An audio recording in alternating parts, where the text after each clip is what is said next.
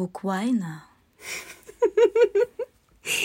О книгах и немного о вине.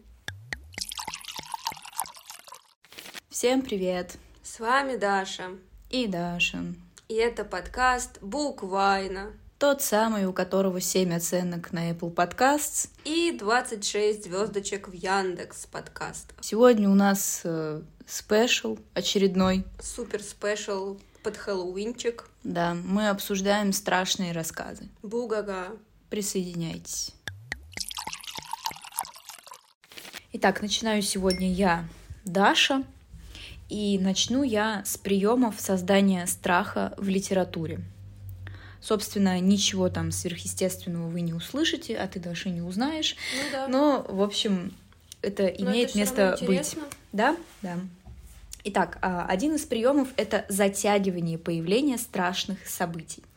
То есть, э, когда автор обещает э, страшную историю, ну, например, от лица рассказчика, но не торопится поведать ее. То есть он постоянно говорит о том, что ой, это было так ужасно, так страшно, но рассказывает, по сути, в самом конце рассказа об этом, о том, что действительно произошло. Мне кажется, тут вот э, самое такое вот страшное, гнетущая какая-то атмосфера, да, такая. Да. Ну, то есть, как правило, они там, ой, мне нужно еще выпить, ой, подожди, я не могу, я тебе расскажу, но это настолько, то, что про- произошло, это настолько ужасно, что, ну, мне надо собраться с силами, чтобы рассказать об этом. И, соответственно, ты готовишься в это время психологически. Ну, если рассказ написан мастерски, то читатель будет погружен, он будет очень сильно готовиться, будет очень сильно настроен, и, соответственно, то, что произойдет в конце, э, с большой вероятностью повлияет на него сильнее, чем если бы не было этого затягивания. А, Итак, следующий прием это подробное описание страшных монстров и создание портретных деталей. Ну, здесь э, не нужно никаких комментариев, думаю, это все и так понятно. А тебе нравится такой способ? Напуга- Напугать. Э, Я не знаю, насколько сильно это влияет на людей 21 века, но я думаю, что веки так в 17 18 да может быть и в 19 Мгм. да даже и в 20 я не знаю, Мгм. честно. Но мне кажется, что тогда это имело большую силу, потому что у них не было кинематографа. Ну да. А, ну, Если говорить про 20 век, то в таком объеме, как у нас.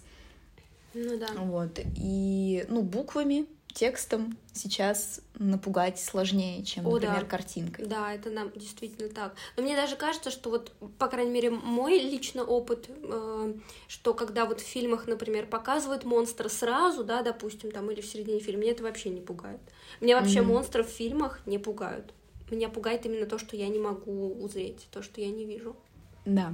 Меня пугает атмосфера больше. Да, атмосфера пугает Вот больше, эта чем вот сами гнетущая какая-то атмосфера, даже когда нет никаких скримеров и ничего, Да, да. а просто настолько гнетущая и тяжелая атмосфера, которая просто давит тебя, и ты все время чего-то ждешь, и даже если ничего не происходит, это безумно страшно для меня. Да, да, да. А то, знаешь, так ты вроде, ну, наг- нагнетенная атмосфера, да, там всё страшно тебе про фильм, конечно. Вот в Мгм. книгах-то как бы лучше, потому что ты сам можешь себе представить все, а в Мгм. фильмах ты такой, значит, ждешь, что будет что-то страшное, а потом, не, плохая графика.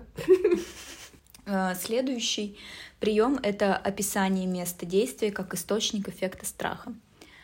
Здесь тоже не нужно комментариев, то есть, э, по сути, это описание какого-то там заброшенного дома или там, не знаю, склада и так далее.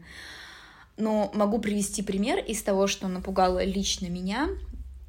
Это труба, в которую забрался мальчик в произведении Стивена Кинга «Сияние». Мгм. Он забирается в трубу, когда они приезжают в этот отель, он выходит погулять, находит какую-то водосточную трубу, забирается туда, и Кинг очень хорошо описывает ту тишину и ту темноту, которая внутри этой трубы, и мне было безумно страшно, вот реально безумно страшно в этот момент. А, Следующий прием это натурализм. Это не столько как напугать, но добавить к чувству страха отвращение. То есть, когда в деталях описывается, как там достаются кишки, разливается кровь, но это тоже надо сделать мастерски.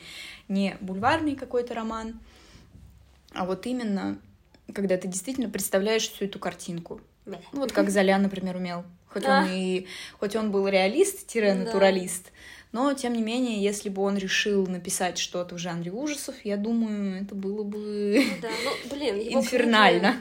Книги, книги и так похожи иногда на какие-то сцены фильмов ужасов. Не люблю Золя.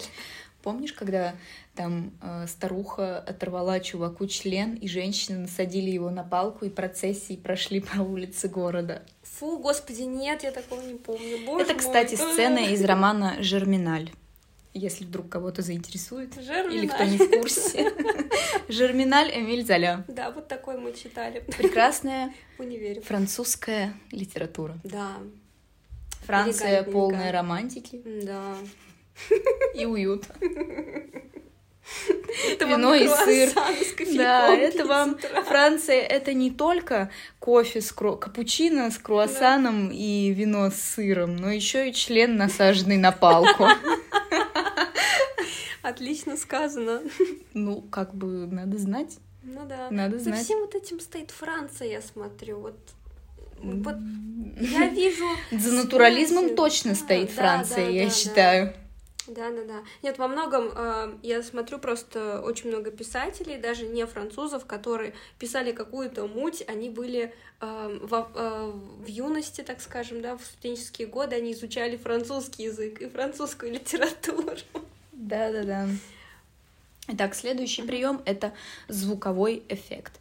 То есть, когда описываются звуки, шорохи какие-то непонятные, звуки приближения чего-то неизвестного, неизведанного, какие-то э, грохоты там где-то вдалеке и так далее. Ну, а то как есть, это можно передать в литературе?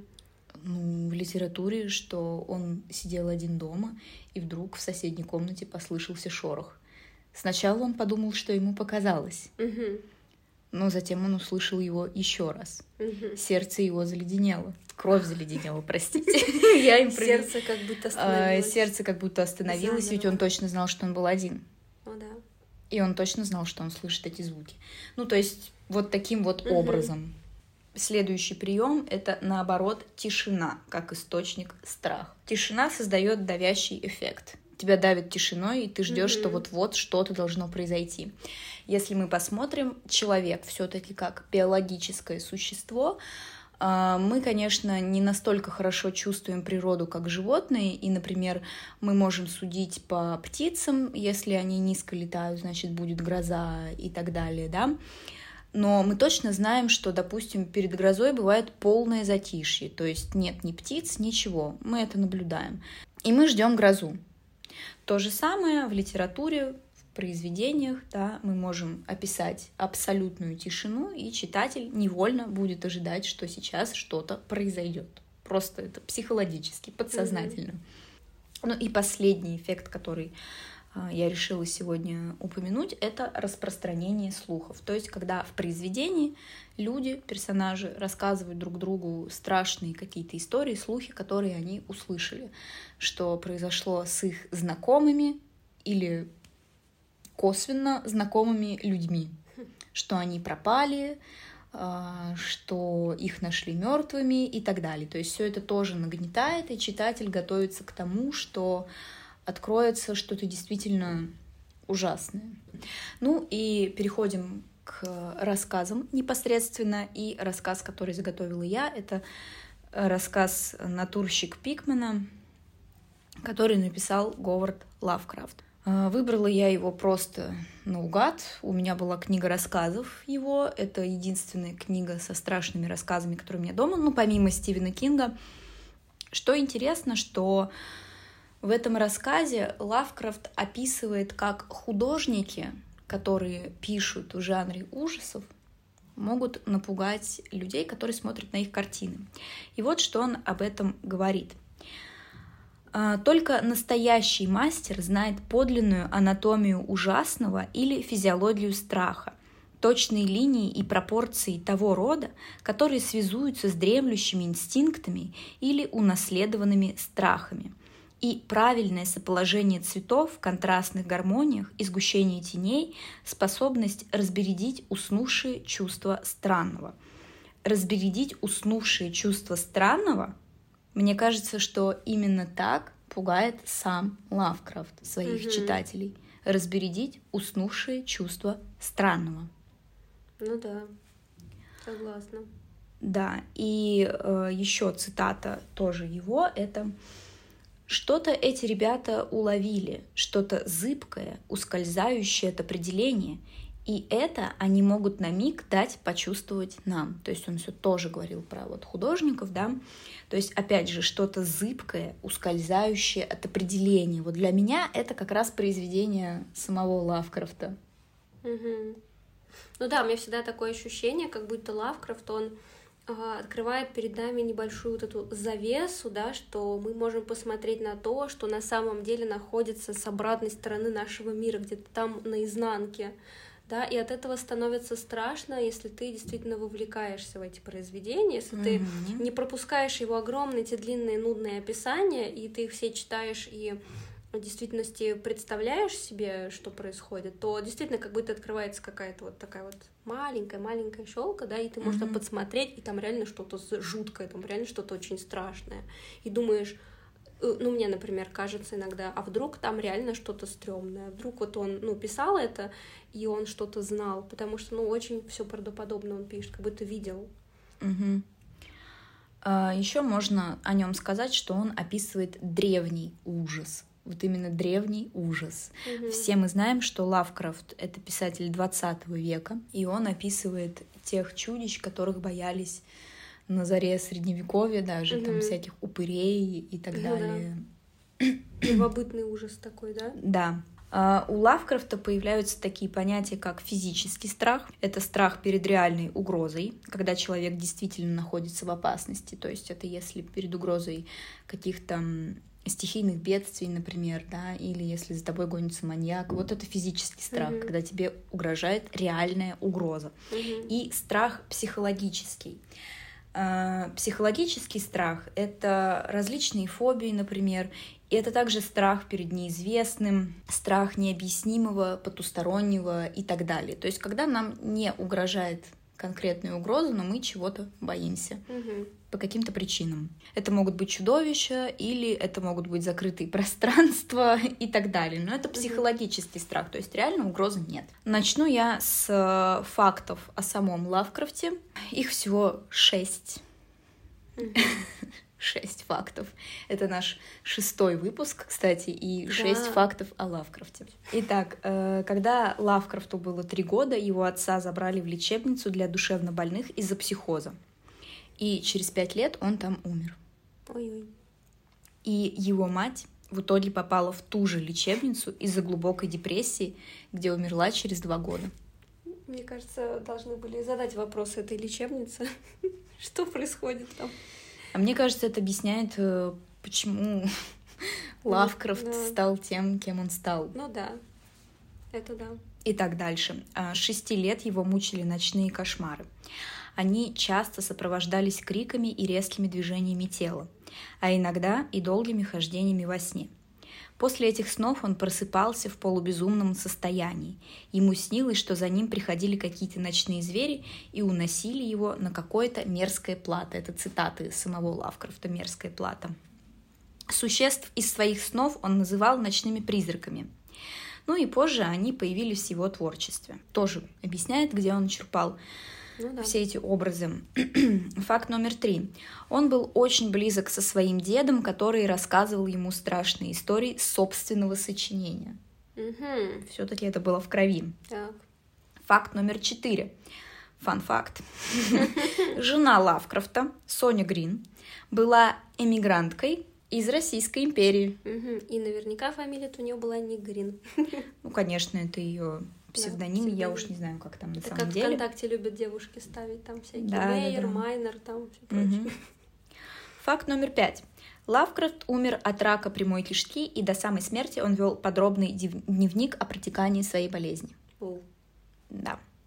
Ну и факт номер шесть. В 1997 году один из ярых фанатов Лавкрафта пытался выкопать его труп на официальной могиле, но прокопал 3 метра и ничего не нашел. Так. Здесь заметим, что обычная глубина могилы это максимум до 2,2 метра.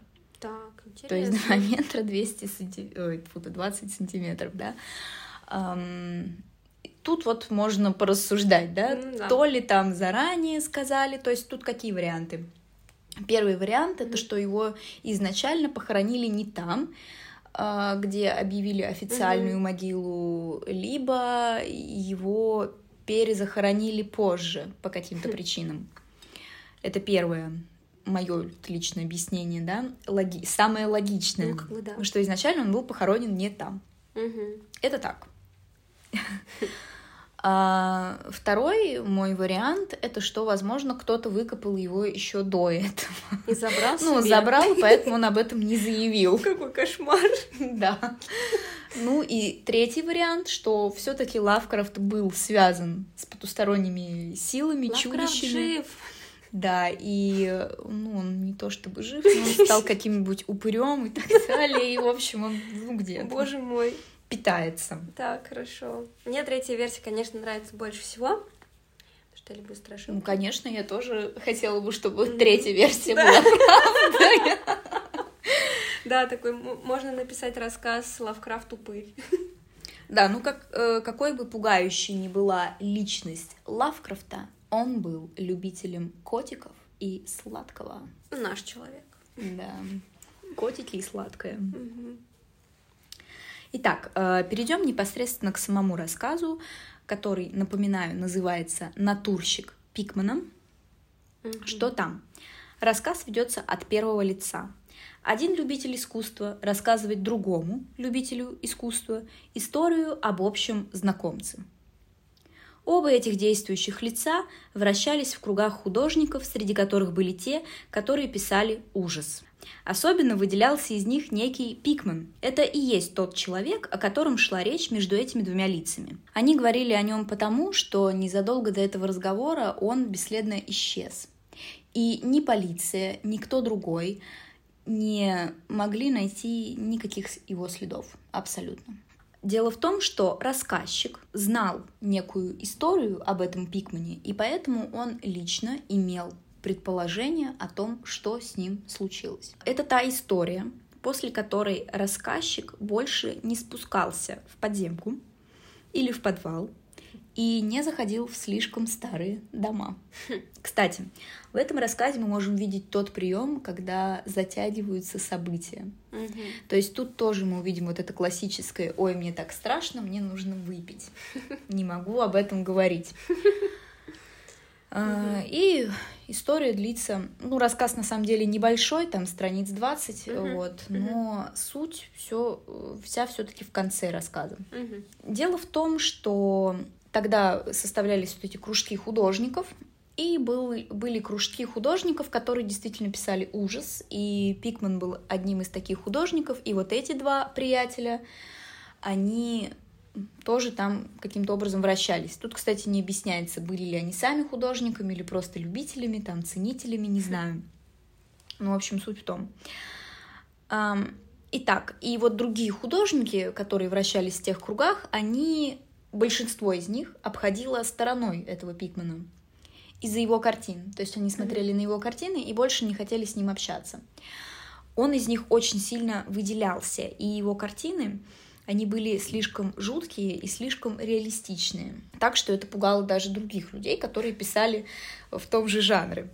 И вот они разрывали с ним знакомство. А, Рассказчик не был из числа тех людей, кто отворачивался от него. Он, наоборот, им всегда восхищался и считал его гением. Именно из-за того, как он писал, из-за его реалистичности, из-за того, насколько это было жутко. И вот однажды этот Пикман пригласил его в мастерскую, где он писал самые свои страшные картины.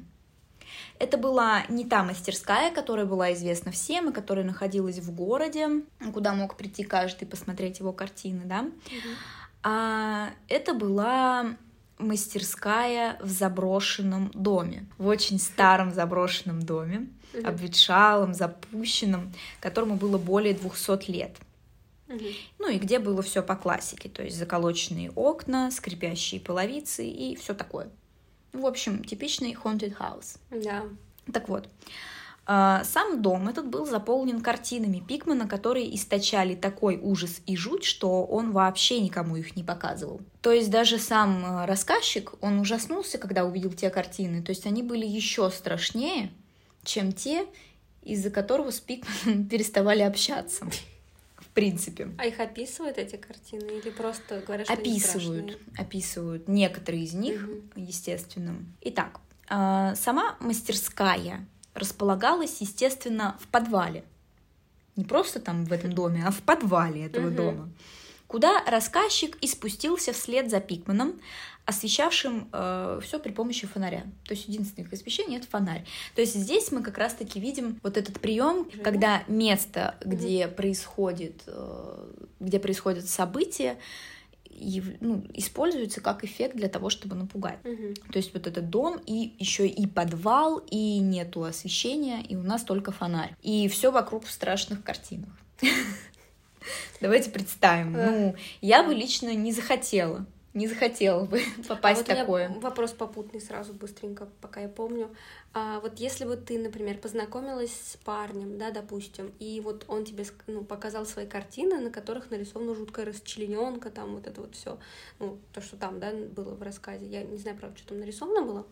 Но в целом, если это было что-то ужасно мерзко отвратительное, ты бы продолжила общение или все-таки задумалась бы? Так, у меня встречный вопрос, почему именно с парнем? То есть у меня с ним намечаются какие-то Ну да, романтические да, отношения. допустим, да. Потому что Ну- когда ты знакомишься с человеком просто дружить, как бы, ну, это одно, да, то есть ты с ним не будешь как бы жить в одном доме. Для меня нет, это бы не было первой причиной. Ну, то есть я бы начала, наверное, к нему как-то присматриваться Мгм. получше. Но в целом это бы меня не оттолкнуло. Возможно, оно бы меня заставило подумать, Мгм. задуматься над тем, откуда это идет. То есть, Да. возможно, ну, я бы объяснила себе, что там какая-нибудь травма, э, ночные кошмары, ну, вот как у. Лавкрафта, да. Но нет, ну, конечно, тут есть возможность, вероятность того, что этот человек маньяк. Да, Ну, то есть я бы стала чуть-чуть поосторожнее, Да. но в целом я бы не перестала общаться, если бы Мгм. это был интересный человек. Ну, то есть нет, я бы не стала, а ты? Ох, не знаю, вот сейчас думаю, что, наверное, тоже бы не перестала, просто стала бы как бы повнимательнее относиться к человеку, и, ну, было бы интересно, наверное, спросить у него, откуда так- такие вообще картины взялись. Это интересно. Ну, я бы, естественно, тоже спросила. Ну, и Нет, ну если бы в целом он был не бледным, дерганым, там каким-то заморышем, я не Ну знаю, ну а вполне себе приятный молодой Да, человек, есть с которым можно поговорить на улыбчивый. любые темы. Нет, если бы он был солнечный и улыбчивый, я бы сразу ушла и писала бы такие картины. Это явно признак, что это какой-то психопат просто. Да, такой, знаешь, человек солнышко просто котиков любит, шоколадки Нет, кушает, нет, такой тогда потом я бы сразу же. свой чулан и такой, а, расчлененка. Вот именно, поэтому Ням-ням. тогда бы нет. Если бы это был такой задумчивый человек, но при этом, С богатым внутренним миром. да, тогда да, тогда я бы пообщалась. Итак, вернемся все-таки к Да. нашим героям, которые уже успели спуститься в подвал, Ох, освещая все фонарем. Ну, мы не будем думать, что художник глупец, ведь он именно там писал свои картины. Нет, нет, художник, он нормальный чел, он как бы пишет картины, и у него все нормально. А чел, Да, который ну спускается в подвал с фонарем. с художником, с которым все перестали общаться из-за того, что у него слишком страшные картины. Итак, э, в самом подвале было также много картин, но помимо этого был древний колодец, какие делали в домах 17 века, э, который вот был там в Наполе, да, и дыра такая, Мгм. которая вела куда-то. Мгм. И сам этот художник объяснил, что он не знает, куда ведет эта дыра. Обычно они вели там в какие-то катакомбы, там переходы, там еще что-то между другими домами, там еще что-то. Ну, в общем, это, видимо, было популярно в 17 веке Наверное. по какой-то причине. Мгм. Рассказчик обратил внимание, что колодец не был замурован, а был прикрыт тяжелым деревянным колесом. И все на этом. Звоночки тревожные. Да. А, И здесь надо отметить, что сам подвал делился на два помещения. Первого, куда попадаешь первым делом, спустившись в подвал, и вот где этот колодец располагается, и еще законченные картины, еще более ужасные, чем те, которые вот в доме в самом. Ай, боже мой. Да, и второе это, наконец, сама мастерская, а, в которой хранятся еще пока не законченные картины. Так вот, в мастерской рассказчик обращает внимание на большой фотоаппарат. И Пикман поясняет, что на этот фотоаппарат он снимает фоны для своих картин. Кладбища, те же катакомбы и так далее. И, в общем, пишет уже с них э, здесь, в мастерской. А далее идут цитаты о том, что же говорил рассказчик по поводу вот этих картин. Во-первых, сразу отмечу, что он все-таки описывает некоторые из них, несмотря на то, что он говорит вот в следующих цитатах.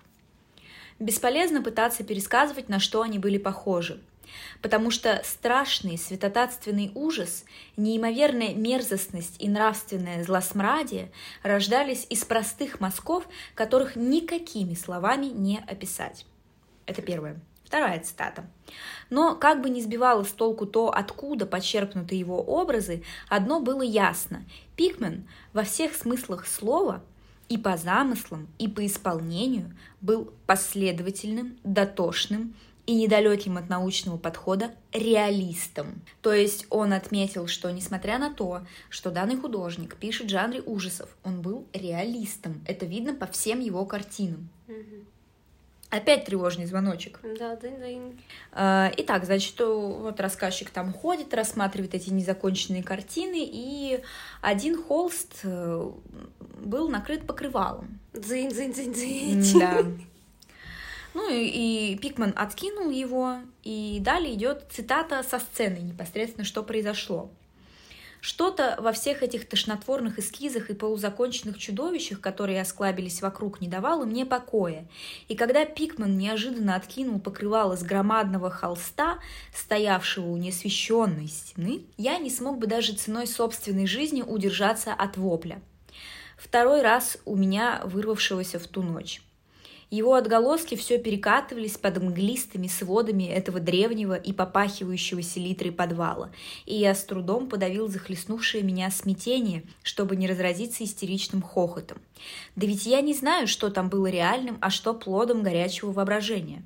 Сдается мне, Земля не вынесла бы такой фантазии. Далее рассказчик описал саму картину, но я не буду этого делать. Не надо.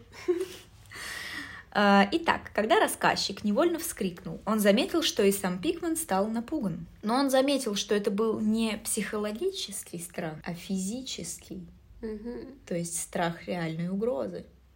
Они нашумели, и Пикман, художник, напугался по-настоящему. Что-то угрожало его жизни. А, и тут же откуда-то послышалась какая-то возня, шорохи и странные звуки. Еще один прием, который мы сегодня Мгм. обсуждали. А остальное происшедшее я лично оставлю на удовольствие слушателям. То есть они могут вот эту сцену, если вдруг заинтересуются, прочитать самостоятельно. Ну и ты тоже Ну да. что произошло после того, как там послышались эти шорохи и так далее. Но здесь была одна важная деталь, которую Мгм. я до сего момента упускала, и вот теперь ее отмечу. Так. К холсту той самой картины, которая его настолько напугала, Мгм. была прикреплена свернувшаяся в трубочку фотография, и которую он э, случайно сунул к себе в карман, потому что как раз когда послышались эти шорохи, он хотел, он хотел рассмотреть эту фотографию, он потянулся за ней и случайно сунул ее в карман и обнаружил уже дома. И вот когда он ее посмотрел, он уже больше никогда не общался с Пикманом. Хм. Что на ней, не скажу. Поэтому и Даша, и чита- слушатели могут стать читателями и самостоятельно узнать. Мгм. Let's find out. Да, давайте превратимся в читателей. Да. На этом я заканчиваю, в принципе, Мгм. повествование о своем Мгм. рассказе Лавкрафта. Думаю, тут нечего добавить, но у меня есть некоторые вопросы к Даше. Так. Итак, первый Мгм. вопрос. Какая книга тебя больше всего напугала? И почему, если вообще такая есть? Хм. Ну, вообще, я могу сказать, что меня мало что пугало в литературе. Э, Я видела много всяких подборок яко- якобы страшной литературы, но меня ничего не пугало. Кроме, наверное, звонка Коди Судзуки. Мгм. Меня эта книга действительно пугала. И вот Лавкрафта, то есть, ну, вот два таких товарища. Ну, Кинг, конечно, Кинг. э, А но что он- у Кинга?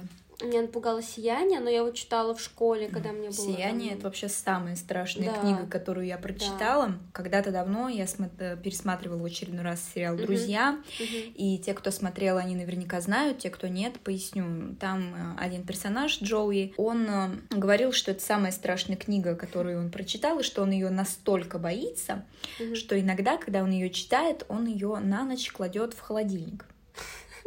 чтобы ничего не вырвалось. Я тогда посмеялась, вот как ты, Даш. А когда я сама читала эту книгу, там пару лет спустя после того, как я посмотрела этот эпизод, я вдруг поняла всю разумность данного действия и сделала то же самое. Боже. Я на ночь убрала ее в холодильник, настолько мне было страшно. Ну, серьезно, я именно так и поступила. Итак, Интересно. А, следующий вопрос. Э, Какой фильм напугал тебя и почему? Опять все вертится вокруг одних и тех же имен на самом деле. Меня очень сильно напугал звонок. Сейчас я знаю, что этот фильм не такой уж и страшный, но мне было лет 9-10. Я не помню точно сколько, я боюсь сейчас ошибиться, но вот примерно в том районе я посмотрела этот фильм. Посмотрела первую часть и вторую. И после этого меня не покидали кошмары с этой девочкой Самарой. Потом я знала, что есть японский фильм. И вообще вот глупая странная натура. Мне вроде страшно, но хочется. Ну, это у всех. Да. Мы все стремимся вот к чему-то такому Мгм. неизведанному, Да, необычному. Да, да, хочется Хотя прям- мы знаем, что это страшно, но Да. все-таки это надо. Да, да, надо, да. Я, ну, мне страшно было пере- этот звонок смотреть, я его пересматривала зачем-то. Потом посмотрела японскую версию. И так вот завертелась, собственно. Наверное, с этого началось, начались мои кошмары, но в тот же момент начались мои, началась моя большая любовь к ужасам. Мгм. Ну, то есть все мы, в принципе, в погоне за такими сильными эмоциями, Да, да. и ужастики, они дают эти эмоции. Ну, а меня за последнее время это фильм под названием «Бабушка», испанский фильм ужасов под Боже. названием «Бабушка». Так. И этот фильм, он не то чтобы страшный, он жуткий. Он просто Мгм. жуткий. И там нет ни скримеров, спойлер, Мгм. ничего. Мгм. Это вот именно то, где тебя давят атмосферой. Это просто настолько жутко. Причем я Хм. смотрела этот фильм с любителем ужасов, и он был напуган точно так же, как и я. Нам было прям не по себе от этого фильма. Причем смотрела я его, ну, где-то месяц назад, так что это свежее еще. Хм. А, действительно, очень жуткий фильм, и если кто не смотрел и кто любит такое, то я советую. И, может быть, вы нам напишите потом куда-нибудь, напугал ли он вас, и также ты, Даша. Да, я потом скину свой фидбэк. Ну и мой последний вопрос, э, это как по-твоему в современности, то есть в 21 веке, при такой уже осведомленной и избалованной аудитории, жанр ужасов еще жив? То есть можно ли как следует напугать, прям напугать современного взрослого человека? Ну, то я могу позанудствовать чуть-чуть, да. Эм, ну, 21 век начала, например, да, мне кажется, вот тогда нас можно было напугать. Вот когда ну, было там, например, нулевые, да, вот звонок, там, вот это все могло нас напугать. Но сейчас, вот именно сейчас, когда уже пошло 30-й, то есть третий, третий десяток, так, собственно, нашему веку, мне кажется, стало сложнее, во-первых, потому что мы уже много всего повидали, да, и а во-вторых, мне кажется, что просто сейчас этот жанр как-то обмельчал. Вот, потому что, как я уже говорила в начале, ты такой сидишь, ждешь, а потом «Мэ», и плохая Мгм. графика, и все. То есть все, все рушится вообще. Да, но это если мы вводим монстров. Вот мне Ну кажется, да. именно монстрами напугать не сложно. Да, да, не страшно. Но можно напугать атмосферой, вот как Очень, в бабушке. да. да, да, мы просто научились, мы растем, да, и мы как бы, ну, насмотрелись всего этого, и Да. нам уже не страшно. Что, перейдем к моему рассказу? Да, перейдем. И я хочу поговорить о Козе, Кодзе Судзуки, э, авторе «Звонка», который подарил нам эту великую трилогию, или там четыре книги, я не помню. А, в общем, кто не знает, да, коротенький экскурс, то, что «Звонок» — это на самом деле не в первую очередь фильм, а в первую очередь это книга. И это книга, которая меня поразила в свое время именно вот э, огромным просто миром, который гораздо сложнее, чем просто обычная страшилка. Все мы видели американский фильм, который довольно банальный. Две фи- два фильма, да, там части эти две довольно банальные. То есть там нет ничего. А в книге-то там целая и философия, и пандемия, и чего там только нет. И он очень классно все это описывал. Вот, но сегодня не про звонок. Мне он настолько понравился, что я нашла сборник его рассказов. Назывался он Темные воды. Естественно, по рассказу Темные воды был снят фильм и в Японии, и в Америке. Естественно, в Японии они по-своему обыграли страх, в, в американская версия, она тоже как бы, ну, по-своему обыгрывает. Какая страшнее? Ну, кому как, мне лично показалась японская страшней, просто из-за их, э, вот потому что все-таки это японский автор и ближе все-таки японский режиссер к этой философии, потому что японский страх это все-таки не то, что пугает обычного европейского обывателя да, или американского там, допустим, да. Ну, как-то мы в целом все питаемся американской культурой в этом плане, да, страшилки мы в основном смотрим там голливудские всякие вот эти штуки, ну, насколько я понимаю, все это как работает. Вот. А Япония, она как бы питается своими страшилками, там, Азия та же самая, это в Корее, например, да, у них есть, у них свои механизмы воздействия на, на людей, хотя, как ты вначале говорила, да, про страх, в принципе, вот все эти механизмы, которые ты описывала, они все равно все э, универсальны. Вот, но а, что я заметила из того, что я читала, ну, страшного, да, в японских писателей, это, во-первых, э, на, ну, как бы нагнетание атмосферы, да, они очень сильно нагнетают именно атмосферу и не очень-то показывают монстров, они не очень любят показывать монстров. Вот, они их больше описывают. У них очень разветвленная система мифологии, да, там у них много разных вот этих бестия, бестиарий у них, в общем, целый там есть со своими монстрами. И это все повлияло на страшилки. Но не, не для этого я сегодня тут выбрала этот рассказ, чтобы рассказывать э, про то, какие там э, у них свои механизмы, да, потому что это сложный вопрос, я не очень разбираюсь, вот, просто знаю, что есть как бы свои собственные там у них механизмы, вот, и в фильмах, например, меня всегда пугало, что в японских фильмах очень много мелких там детишек, да, с белыми лицами, которые там сидят под столом и хватают тебя за пятки. Вот. Мне было страшно, ну, когда я маленькая была, мне было страшно смотреть. Сейчас, ну, типа, ну ок, схватил за пятку. Вот. Соответственно, в литературе мне кажется, что в, в этот случай, когда книга реально страшнее, чем фильм, какой бы ни был стороны. То есть в любом случае книга, она реально страшная. Вот, это звонок, да, и вот его же рассказы а, можно вопрос э, Конечно. по поводу Кози Судзуки? Он, в да. принципе, писатель ужасов. А, ну вот ты меня сейчас как раз подводишь к фактам про Кодзи Судзуки. Я, правда, много не скажу, потому что, ну, собственно, японцы, они, наверное, все на японском написано, да, я не могу прочитать, настолько я хорошо японский знаю. Поэтому все, что есть там, я собрала.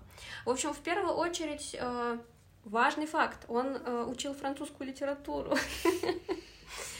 Вот, наверняка жерминально читался. Вот, и, естественно, он собирался стать писателем, но, как пишут, вообще он собирался писать книги по тому, как растить детей и домоводству. Но что-то, видимо, там у него цокнуло. И чувак решил. Как растить детей. Как растить детей, да-да-да. Вот, второй интересный очень факт э, из тех немалочисленных фактов, которые я знаю, это то, что он свой первый роман «Звонок» напечатал на рулонах туалетной бумаги. Why? Don't know. I'm Jon Snow, I don't know. Uh, вот, и я не знаю, просто есть такой факт. А что, почему? Наверное, он сделал, чтобы был такой факт. Ну да, да, да, да. Вполне. И еще эм, был такой рассказ, у него там капля, вот, и он занимал 90 сантиметров длины туалетной бумаги, был напечатан несколько раз. И вот есть как бы небольшое объяснение, почему он это решил сделать. Очень много страшилок построено на туалетах в Японии. То, что там в туалетах какие-то монстры. Mm-hmm. Вот он решил сделать на это аллюзию. То есть, типа, популярные страшилки для детей, что некоторая волосатая рука может тащить там посетителя туалета в унитаз. Ну вот, то есть это факт о том, что вот он любил печатать на туалетной бумаге. И причем он не только написал звонок на туалетной бумаге, да, но он еще и дальше продолжил работать на туалетной бумаге. Интересно. А, да, да. Ну, он, естественно, там э, получил даже премии за свой дебютный роман. Вот, так что он такой успешный чувак, ему сейчас 65 лет. И я думаю, что, может быть, он все-таки напишет что-нибудь еще. Но последний его роман был, по-моему, в 2002 году, если я, конечно, не ошибаюсь. Я не знаю. У него очень мало, на самом деле, что написано, да, то есть у него прям реально звонок, да, потом вот э, темные воды и прогулка богов. Это два у них у него еще списка этих сборника рассказов. Вот. Ну и, собственно, больше я про него ничего не могу сказать, потому что это реально не очень популярный писатель вообще у нас. Как бы все знают звонок, но очень мало кто знает э, Кодзи Судзуки. Вот. И, кстати, э, девочку, которая была в этих фильмах «Звонок», да, и в книгах, на самом деле, ведь не Самара, да, а Садака. Вот. А теперь непосредственно перейдем к самому роману «Темные воды», ой, рассказу, рассказу «Темные воды». Я выбрала именно его, потому что мне он показался наиболее таким мистичным, да, и показательным в этом плане. Потому что все остальные рассказы, они были, во-первых, довольно длинные, нудные, и ну, не такие, может быть, интересные.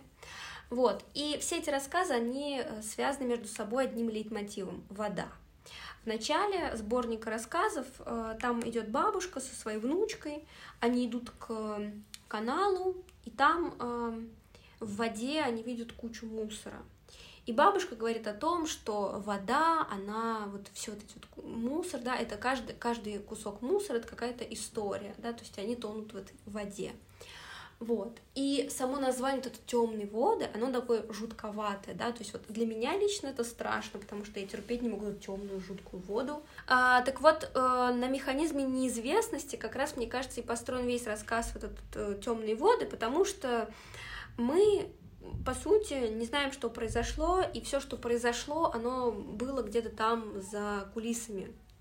То есть не было такого, что мы сами уже присутствовали при том, что произошло. Мы просто собираем, так скажем, ниточки, мы собираем последствия истории, которая произошла там полтора или два года назад. И мы смотрим на мир глазами одной девушки. И даже выбор персонажа и то уже указывает на какую-то такую тягучую атмосферу. Девушка, главная героиня, мать-одиночка, которая переехала со своей дочерью в какое-то унылое вообще здание на остров, построенный из мусора. В Японии есть острова, которые сплошь из мусора сделаны. Ой, вот остров собак. Он как раз-таки, ну, это хоть и не японский режиссер, mm-hmm. а мультик Остров да, собак. Да, я знаю. Вот, это ты, ты, ты про такие острова говоришь? Ну, что-то типа того. Вот куда отвозили бедных песиков. Mm-hmm. Uh, ну, не совсем, как бы, да, то есть это вообще рассчитано, то есть это просто считается как обычный остров, на самом деле, просто mm-hmm. остров, да, но, но он сделан из кучи мусора. Вот, uh, не буду тоже, опять-таки, в детали, потому что я могу что-нибудь сказать не то, я не, не очень тоже шарю в, в мусоре и в островах.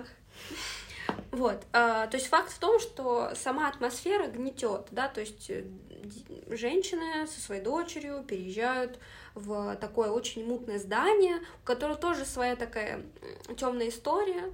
Оно было построено, и э, владелец там разорился, то есть такое вот как бы, ну, обычные mm-hmm. бытовые вещи, да, когда ты э, вкладываешься в здание, но там что-то происходит не так, и ты теряешь деньги. Вот. И, соответственно, там какие-то квартиры еще сдаются, и вот туда переехала наша героиня со своей дочкой. Это мать-одиночка, и э, очень много деталей ее личной жизни тоже раскрывает автор. Он очень любит детали. Он рассказывает о том, что эта девушка, она не любит э, мужчин в целом, и ей кажется неестественным половая связь вообще между мужчиной и женщиной. Поэтому она расстается со своим бывшим мужем, да, э, спокойно, без каких-либо сожалений, потому что ей противно вообще, что он там делает, что она мастурбирует или еще что-то делает. Ему это кажется, ей кажется это ужасно и она уезжает своей дочерью. И с большим удовольствием обнаруживает, что у ее дочери, ее дочь не, не унаследовала никаких его черт, муж, мужских этих черт. Угу. Ужасный мужичье грязный, думает она. И она... А как же тогда она заимела свою дочь? Ну вот, видимо, пришлось все-таки поддаться. Не, не знаю, вряд ли это, наверное, какое-нибудь непорочное зачатие. В общем, в каком-то... Наверное, она очень хотела ребенка, может быть угу. кто знает. Про это как раз ничего не говорят, но... Общем, Может быть, насилие? Может, насилие. Не знаю. Но вот про это ничего не говорят, но э, говорят о том, что она очень боится мужчин. Она боится их общества вообще.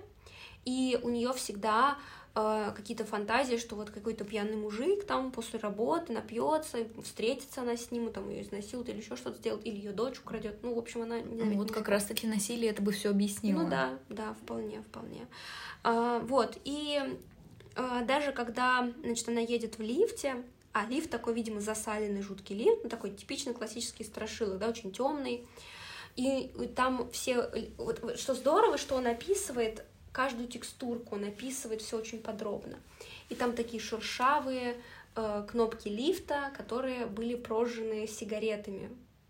Кто-то просто берет, да, и прожигает кнопки лифта сигаретами. И она думает, ну, что это мужик какой-то, который он, скорее всего, ехал в этом же самом лифте, что это фу, это гадость. Mm-hmm. Ну, в общем, вот как бы вроде страшилка, да, но у персонажей своя личность, своя история, свои мысли. Да, ну а женщина не могла прожечь, что ли? Ну вот она считает, что нет.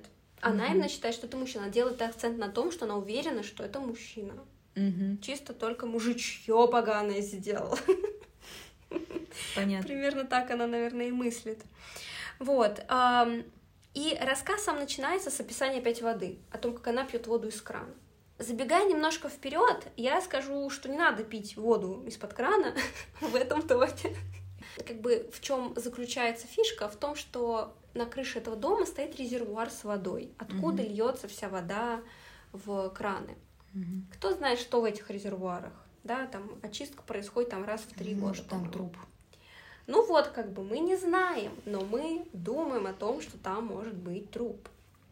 Mm-hmm. И она пьет эту воду, и ощущает, а, что там есть какие-то кусочки грязи, что она какая-то кислая на вкус, она не может просто ее пить, ей, ей гадко, ей противно, это начинается с этого, что она не может пить эту ужасную воду. Вот, и э, дальше нам знакомят с ее дочкой, что они там вместе идут э, зажигать э, салюты, петарды, петарды, да, это называется, mm-hmm. вроде. Вот, и фишка такая японская, зажигать петарды там в, в какой-то праздник, когда лето заканчивается, вот. И ее дочка очень этого просила, и они пошли на крышу у дома. Вот, и они, поскольку, ну, как бы там новички, они давно, недавно там живут, вот, они на крышу еще ни разу не бывали. Они пошли на крышу, петарды, петарды, и после всего этого они замечают, та-да-да, маленькую детскую сумочку с котиком. И это становится вот это страшно, потому что крыша, да, там маленькая-маленькая mm-hmm. крыша какая-то, и откуда ни возьмись, просто детская сумочка, новенькая совсем, и там что-то лежит. И вокруг ничего. И вокруг ничего. Угу. На минуточку в этом доме, кроме этой маленькой девочки, главной героини, не живет ни одного ребенка. Угу. Там вообще почти никто не живет. Там нет детей. А эта сумка детская с, кис с киской. И как будто только из магазина. Угу. И дочка она буквально просто вот как будто загипнотизированная к этой сумке, она хочет эту сумку, просто неистово хочет эту сумку. А, что делает женщина, да, то есть мы видим портрет женщины, которая на вид мужичья, которая вот всего боится, просто mm-hmm. даже своей тени боится, естественно, она, она берет эту сумку, я думаю, она делает это березгливым таким вот жестом, типа, фу, сумка какая-то, она ее берет, короче, относит к консьержу, она mm-hmm. даже не открывает, а там всякие детские штуки, которые детям, маленьким девочкам очень интересны. Вот. Но консьерж, консьерж обижает, э, говорит, что вот, типа, тут никого же больше нет из детей, но я ее оставлю, пусть, может быть, кто-то ее заберет. Угу. И эта сумка зловещая как бы остается. Вот, и как раз это все запускает механизм, да, и начинают происходить, ну, такие какие-то около странные вещи. Например, там девочка маленькая начинает разговаривать с каким-то воображаемым другом в ванной, Угу. Вот. И сама героиня, она, ее психоз вот этот, который в первоначально у нее уже есть, да, она вся такая закомплексованная, угу. он начинает расти, и она начинает просто видеть угрозу повсюду, то есть ей все страшно. И тут такие механизмы интересные, что когда она садится, например, в лист, она чувствует что-то присутствие, там, да, вот такие вот вещи. И а, когда читаешь, как будто останавливается время. Он описывает каждую секунду, как будто каждое какое-то вот мгновение, что вот происходит, да, там то муха прожужжит, там то еще что-то, то э, звук лифта, да, вот, вот все-все-все, звуки, ощущения, текстуры, и ты вовлекаешься в это, и становится реально страшно. И то есть персонажу страшно, и тебе страшно, что ты не понимаешь, что происходит. Угу. Какая-то сумка непонятная. Детская сумка у резервуара с водой. Резервуар с водой стоит на крыше как раз, и рядом с ним стоит эта сумка, я уточню. А, вот, ну, то есть там дальше происходит, там они просто там что-то делают, в общем, какие-то мелкие сверхъестественные вещи происходят, да, то есть это вот какие-то такие вещи, которые ты думаешь, а, фигня, типа, ну, ерунда mm-hmm. какая-то, а потом э, думаешь, а вдруг нет, да, то есть ты не знаешь на самом деле, страшно это или нет, ты просто как-то ощущаешь что-то странное в жизни происходит. Вот, и вроде бы они распрощались с этой сумкой, как бы все нормально, а тут бас, ни с того ни с сего эта сумка опять оказывается на крыше у резервуара. Угу. Снова как будто вот просто она там ну, неуместный какой-то предмет, но который вообще просто не вписывается в атмосферу, в эту мрачную, жуткую атмосферу. Вот такая жизнерадостная розовая сумка с котик. Вот, и тут уже начинает градус-то нарастать, потому что, ну, как? Почему? Что она там делает, эта сумка? Консьерж ее туда точно не клал. Зачем она там вообще? Что это происходит mm-hmm. вообще? Вот. И волей-неволей все равно начинаешь задуматься, интересно, да, потому что не знаешь все равно, что происходит. Вот. И после этого опять начинает сгущаться как бы все. Девушка, главная наша героиня, она, а, естественно, еще больше начинает нервничать, психовать. И в итоге происходит такое, что она просыпается ночью, ее дочери в кровати нет. Естественно, mm-hmm. что она думает, что она пошла за сумкой с кошкой с этой. Она ищет эту дочь, она там, она все уже, она думает, что она упала в резервуар, она туда бежит, а потом оказывается, что ее дочь все это время спала, и она побежала за мамой в резервуар, а кто-то в лифт включал, и, в общем, там какие-то непонятные происходят события. А как же так и произошло, что она проснулась, а дочери не было? А вот она спала. Вот, это странный момент, который ты не можешь объяснить, и она не может объяснить. Дочь все это время была где-то там, в другом месте, а она была уверена, что дочери нет. И она как бы, как во сне, просто помчалась на эту крышу. Лифт в это время э, ездил на разные этажи, и она понимает, что ее дочь не может нажать на седьмой этаж, чтобы доехать до крыши, потому что она достает максимум до четвертого этажа. Угу. И тогда она понимает, что ее дочь, скорее всего, не могла подняться на крышу. И она не понимает, что происходит. Как, как что? Дочери не было же вроде с ней в кровати, но угу. дочь ее уверяет, что она была в кровати. Угу. Вот. И она, с точки зрения дочери, это ее мама, встала среди ночи и просто пошла подниматься по пожарной лестнице на семи, семиэтажном доме в резервуар, чтобы попасть туда, в этот огромный вот этот резервуар с водой. Угу. Вот, естественно, она потом спускается, видит свою дочь, они уходят. И потом начинается как бы такое мини-расследование, она узнает, что в этом доме еще до этого жила маленькая девочка, которая внезапно пропадает. Ее так и не находят. Ну, естественно, там можно сложить два, дважды два. История сама по себе как бы довольно простая, да, резервуар с водой, пропавшая девочка, вода гадкая. Ну, я думаю, что mm-hmm. так как бы все в целом понятно. И в итоге как бы ну, она распутывает как бы более или менее эту всю вереницу, но у нас нет никаких подтверждений, права она или нет. Угу. Вот, там, то есть, в конце концов, она вроде как видит этот призрак вот этой девочки в ванной, ну, классика, классическая ситуация, призрак в ванной, вот, но мы его не видим, как бы, мы просто наблюдаем за ее реакцией, ей становится плохо, ей становится настолько плохо до тошноты, что ее просто рвет от того, что она видит, от того, что она представляет, что она пила три месяца воду, где лежит труп, угу. вот, и от этого тоже становится неприятно как-то и страшно. Так труп там был? А мы не знаем, мы ничего не знаем, то есть мы просто знаем, что у нас как бы есть какие-то догадки, какие-то куски, да, вот этих вот, ну, фактов, и в итоге просто заканчивается открытым финалом. Она берет свою дочку, уезжает на три дня в отель, пока чистят резервуар. Его, соответственно, почистят и должны узнать, как бы есть там кто-то или нет. Но она уверена, что там кто-то есть, но мы об этом не узнаем.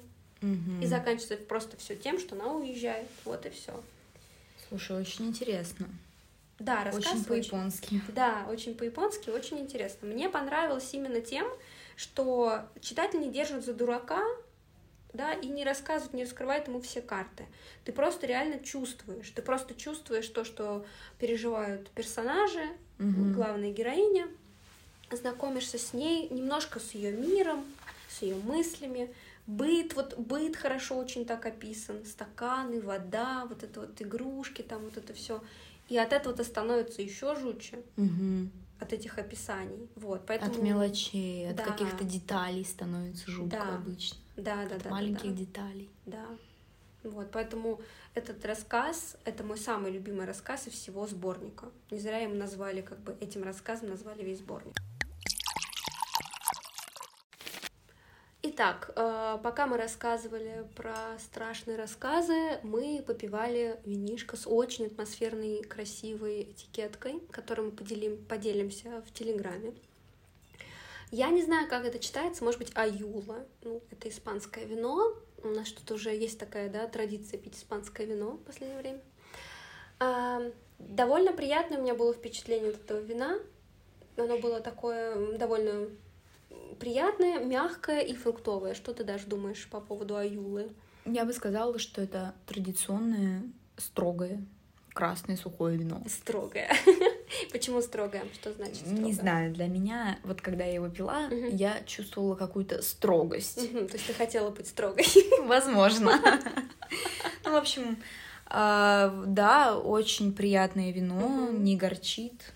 Ну, такое классическое, скорее, да? Да, классическое красное вино. Хорошее. Мне больше ну, приятное такое. Больше всего порадовала обложка. Да. Очень такая шершавая на ощупь, как прям как раз как шершавые кнопки в рассказе Темные воды. Мы э, купили его в ленте, да. и цена была около 500-600 рублей. Что-то вроде того. Ну, мы обсуждаем именно бюджетное вино. Да, мы, мы не буржуи, у нас э, очень бюджетный подкаст.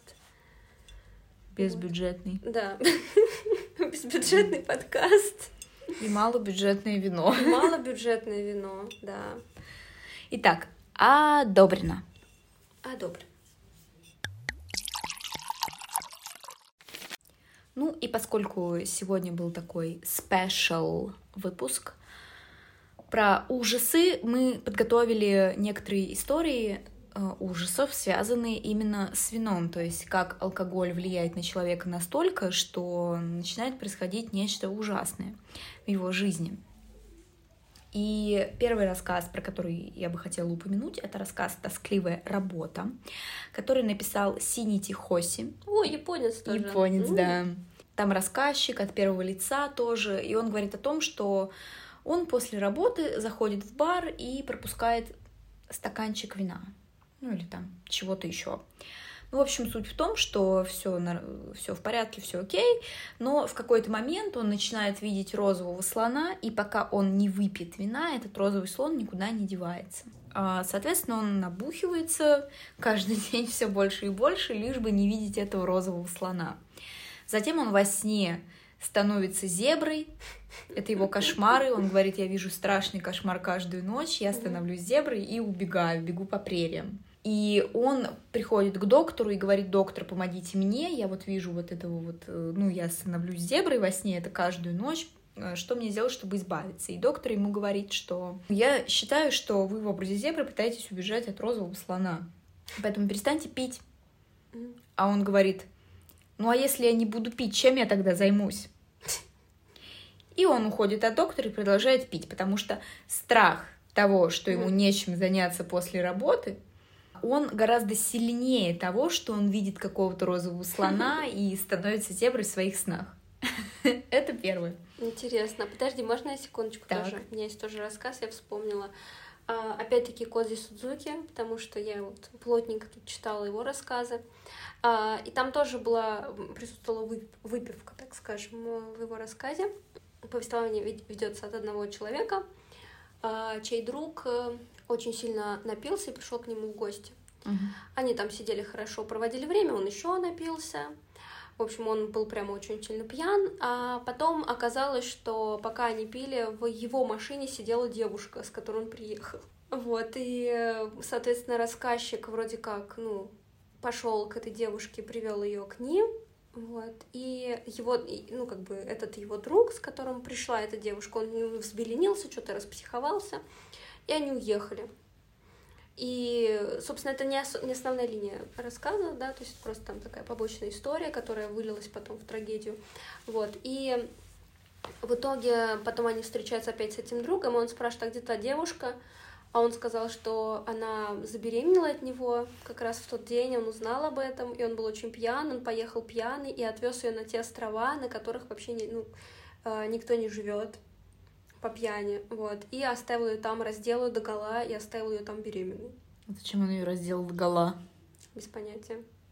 Жесть. Да, вот до чего доводит алкоголь в рассказах с Кози Судзуки. А, второй мой рассказ — это рассказ Эдгара Аллана по Черный кот. В интернете пишут, что это рассказ, когда тебя пугает какой-то символ, например, и там приводят примеры рассказов, и в том числе э, приводится этот рассказ, где черный кот. Но, друзья мои, извините меня, э, сам автор с самого начала говорит, что это дело не в черном коте, а дело в алкоголе. Там мы видим персонажа, который э, изначально с детства он очень добрый, очень душевный, очень любит всех животных. И вот он женится, и они заводят много-много разных животных, и у них все прекрасно, и они живут э, в счастье. Мгм. И вдруг он начинает э, употреблять чрезмерно алкоголь Мгм. и становится агрессивным. Он начинает обижать всех животных. Но кроме кота, у них есть кот черный Плутон. Вот кроме кота Плутона он обижает остальных животных. И вот один раз он напивается настолько сильно, что он берет Плутона и вырезает ему глаз. Рана заживает, то есть э, Плутон остается жить. И он уже немножко сторонится своего хозяина, хотя до этого он сильно шел к нему на руки, там ласкался к нему. И вот его глаз, вот этот вот, которого нет, он э, всегда действует на вот этого человека угнетающе. То есть как будто бы этот кот его обвиняет отсутствием своего глаза. И в какой-то момент он опять сильно напивается и вешает этого кота на дереве. Ну, это начало рассказа, дальше я ничего не буду говорить. Вот, но я к тому, что алкоголь ведет к жестокости, по сути. Мгм. То есть алкоголизм. Ну да. Не алкоголь, алкоголизм ведет к жестокости. Ну вот я плакала, когда я читала. Не советую Да, читать не, не этот хочу, рассказ. реально не хочу. Мне, мне хватило рассказа Кинга, где у мужика из глотки кот вылезал. Я не знаю такой рассказ. Я давно его читала, но... Чужой. Кот чужой. Чужой кот. Я видела мемы, там, типа, человек, э, у него окровавленная грудь, и там он явно в крике на фотке, и там такой строгий кот прифотошоплен. Из окровавленной груди. Знаешь, вот эти вот коты с лицом покерфейс, которые... Мне сразу это представилось. Ой, да, я когда читала, я когда читала этот рассказ, мне реально тошнота подкатывала, и это был такой боди-хоррор. Вот боди-хоррор я не люблю, но я читала Кинга тогда все, что вот просто попадалось. Ну и напоследок Да. хотелось бы обратиться к поэзии. Мгм. Мгм. Есть один писатель, был, точнее, Так. писатель-классик, сразу скажу, А, ну-ну-ну. а, который написал сборник «Цветы зла». Да, именно Бадлер. Бадлерчик И- французик И в этом сборнике было стихотворение «Душа вина». То есть в этом стихотворении вино как бы говорит с нами. Ух ты, И я прочитаю отрывок давай. из этого стихотворения. То есть что говорит вино? Мгм. И вино говорит, мне веселей упасть, как в теплую могилу, в гортань работника, разбитого трудом, до срока юную растратившего силу, чем мерзнуть в погребе, как в склепе ледяном. Ох, как смолвила. Да, Что Винишко хотела? херни не скажет. Да. Так что вино, я думаю, можно воспринимать как еще один, как еще одного представителя бестиария, Да. который именно что делает человека своим орудием к злу. Так что, Да. ребята, выпиваем, но не злоупотребляем. Ну что ж, на сегодня, кажется, все, Даш, да? Все. Стихи почитали, про котов из глотки поговорили, про воду поговорили. В общем, кажется, мы сделали все, что хотели, и единственное, что осталось, это попросить наших любимых подписчиков, как всегда, поставить нам сердечки в Яндекс и звездочки в Apple подкастах. Потому что... Почему? Ну, потому что это приятно. Да. Нам очень нравится получать ваши сердечки и звездочки. Ну и всем э, хороших праздников типа Хэллоуина. Страшного Хэллоуина. Спасибо, что дослушали до этого момента. Всем чао! Пока-пока.